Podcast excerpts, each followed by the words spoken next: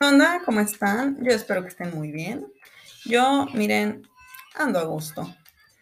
Tenemos un mix ochentero o noventero. Mm, la verdad no sé, pero está cool. Si a ustedes les gusta, vayan a buscarlo en internet.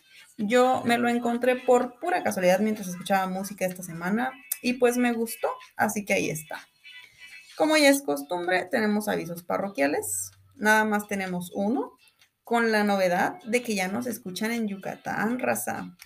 Sepa la fregada de quien nos escuche desde allá, pero mira, ser humano que me escuchaste, pues muchísimas gracias y pues aquí vamos a andar explicando la ingeniería civil como a mí me hubiera gustado que me lo explicaran. Triste, pero cierto. Yo sé que mm, más de alguno ha de, ha de tener esa situación, que uno hubiera querido que le explicaran las cosas de otra manera, pero pues ni modo. En fin, eh, la vez pasada quedamos de platicar sobre materiales, más específicamente sobre el concreto, y en esta ocasión vamos a abordar el tema de las propiedades del concreto. Con anterioridad ya se ha hablado un poco sobre este material.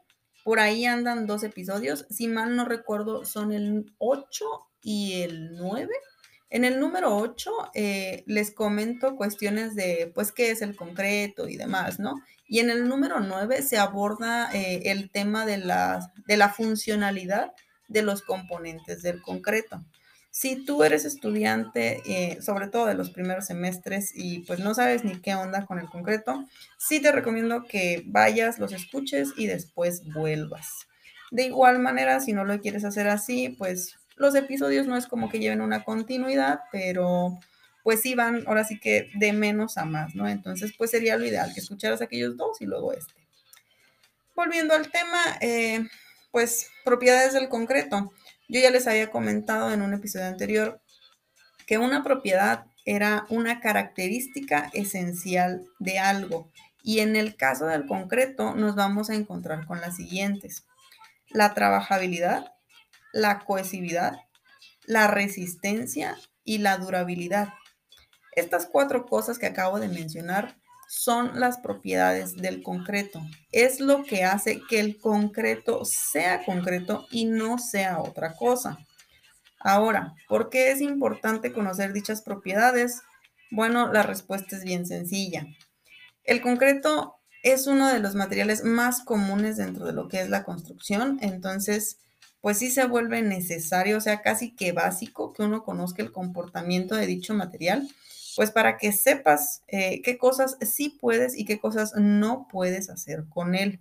Y eso pues solo lo vas a saber si conoces y comprendes de manera adecuada sus propiedades. Entonces, pues sí, es, es muy importante que, que uno lea y que uno se eduque sobre el tema.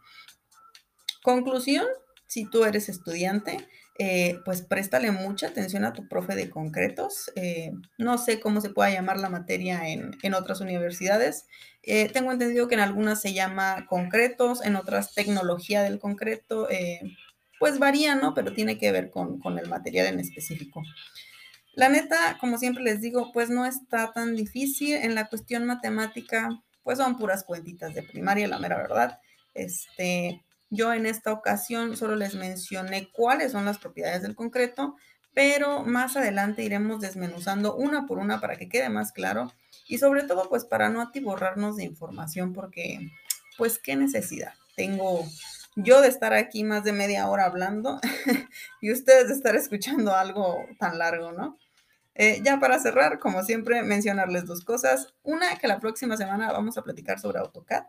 Y dos, pues que tengan una buena semana, se cuidan, sale, bye.